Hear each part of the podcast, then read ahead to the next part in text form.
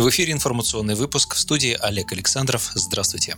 Россия будет открывать свои границы с другими странами по принципу взаимности. Как сообщил журналистам в четверг пресс-секретарь президента Дмитрий Песков, эти вопросы обсуждаются с иностранными партнерами, но конкретных решений пока нет. Из-за ситуации с распространением коронавируса Россия с 27 марта полностью закрыла регулярное и чартерное международное авиасообщение. Перевозчики могут выполнять только рейсы для возвращения пассажиров домой. Правительство России также поручило с 30 марта временно ограничить движение через автомобиль автомобильные, железнодорожные, пешеходные и другие пункты пропуска через государственную границу. Ранее заместитель министра иностранных дел Александр Грушко в интервью ТАСС заявил, что вопрос о возможном открытии границ России со странами Евросоюза непосредственно связан с обеспечением безопасности граждан. Грушко также высказался против попыток политизации этой проблемы.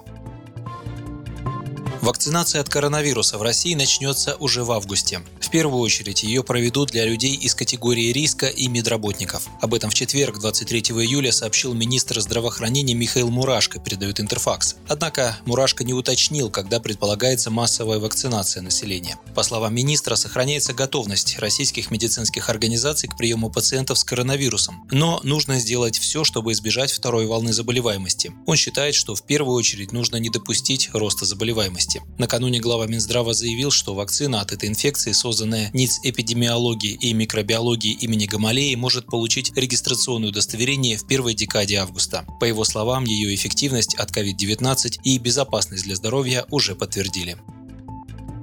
Ученым удалось создать смесь антител, которая сможет эффективно помочь в борьбе с коронавирусом и защитить людей, пишет британская газета Guardian. По данным издания, ученые из Колумбийского университета в Нью-Йорке собрали образцы антител у 40 пациентов, переболевших тяжелой формой COVID-19, а также определили еще 60 антител у 5 человек с иммунитетом к коронавирусу. Среди этих антител 9 эффективно нейтрализуют вирус. Ожидается, что клинические испытания антител начнутся позже в этом году.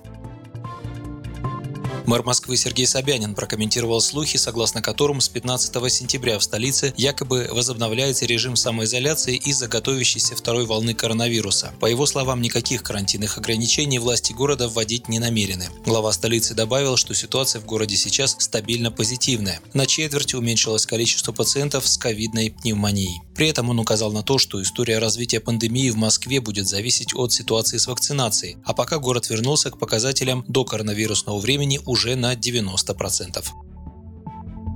После вступления закона о цифровых финансовых активах и цифровой валюте в силу бизнес сможет выпускать обеспеченные активы, стейблкоины, и обменивать их на другие активы, заявил при его принятии глава Комитета Госдумы по финансовому рынку «Справедливорос» Анатолий Аксаков. Нижняя палата парламента накануне утвердила проект закона о цифровых финансовых активах и цифровой валюте во втором чтении. Аксаков рассказал, что этот нормативный акт готовился два года, и сейчас он устраивает все заинтересованные стороны. Цифровые финансовые активы – это цифровые финансовые права, которые фиксируются, выпускаются, обращаются, учитываются в информационной системе. В рамках этой информационной системы могут выпускаться обеспеченные активы, сказал депутат. Он также пояснил, что к законодателям много раз обращались представители бизнеса с просьбой быстрее принять закон для того, чтобы они могли выпускать обеспеченные активы, так называемые стейблкоины. При этом в законопроекте также определено, что такое цифровая валюта. Это криптовалюта, о которой все, конечно, уже слышали. Определяется она как совокупность электронных данных, цифрового кода или обозначения значения.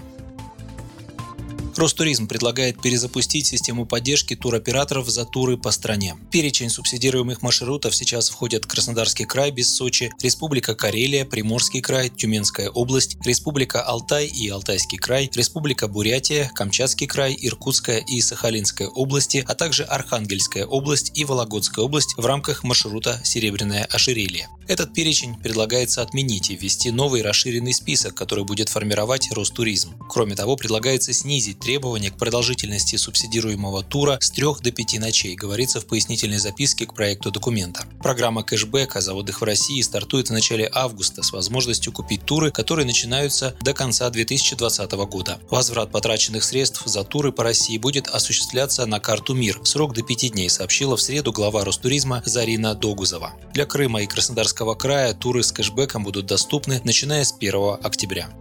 Вы слушали новости. Оставайтесь с нами и будьте в курсе событий.